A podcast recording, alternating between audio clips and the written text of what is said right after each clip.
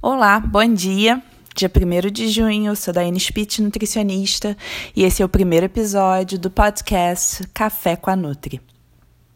E hoje a gente vai falar sobre comer excessivamente durante esse período da quarentena. Essa semana a gente vai abordar diversas questões relacionadas ao isolamento, ao estar em casa e como isso tem influenciado a vida das pessoas com relação à sua alimentação, com relação à sua nutrição, com relação à mudança de hábitos e estratégias para a gente combater isso. O comer demais vem acontecendo por diversos fatores.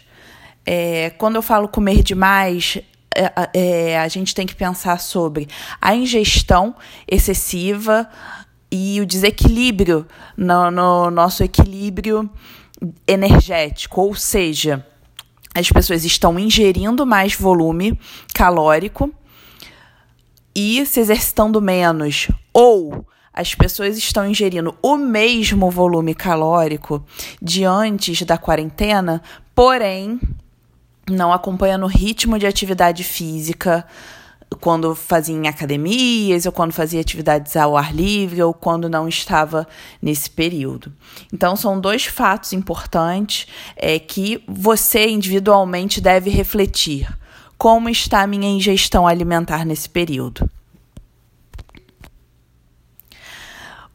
Quais são as estratégias que a gente pode é, pontuar para minimizar essa ingestão excessiva. Primeiro ponto, já falei, refletir. Colocar no papel. Parar e pensar como está o seu dia, se você está comendo por questões emocionais, se você está comendo porque não tem o que fazer, se você está comendo excessivamente porque está sempre com algum belisquetezinho, alguma besteirinha comendo durante o trabalho fazendo escolhas alimentares inadequadas. Então, comece a refletir sobre as suas é, práticas alimentares no período. Estratégias para a gente minimizar isso, além da reflexão. Melhorar o fracionamento alimentar. Observe se você não está passando muito tempo sem se alimentar. Períodos de jejum excessivos geralmente proporcionam uma compulsão, podem proporcionar uma compulsão alimentar, podem proporcionar uma alimentação, uma refeição com alta densidade calórica quando o indivíduo for se alimentar.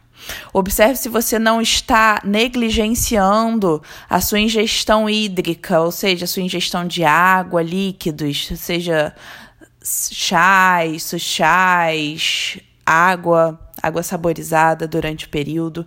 Você pode estar achando que está com fome, na verdade, seu corpo necessita de água. Perceba a sua dispensa, perceba o que você traz para dentro de casa. Quantidades excessivas de doce, alimentos ditos não saudáveis, industrializados, ricos em sódio, é, ricos em conservantes, isso a gente encontra muito em congelados, comida pronta. É, observe isso e se você está é, ingerindo excessivamente esses alimentos.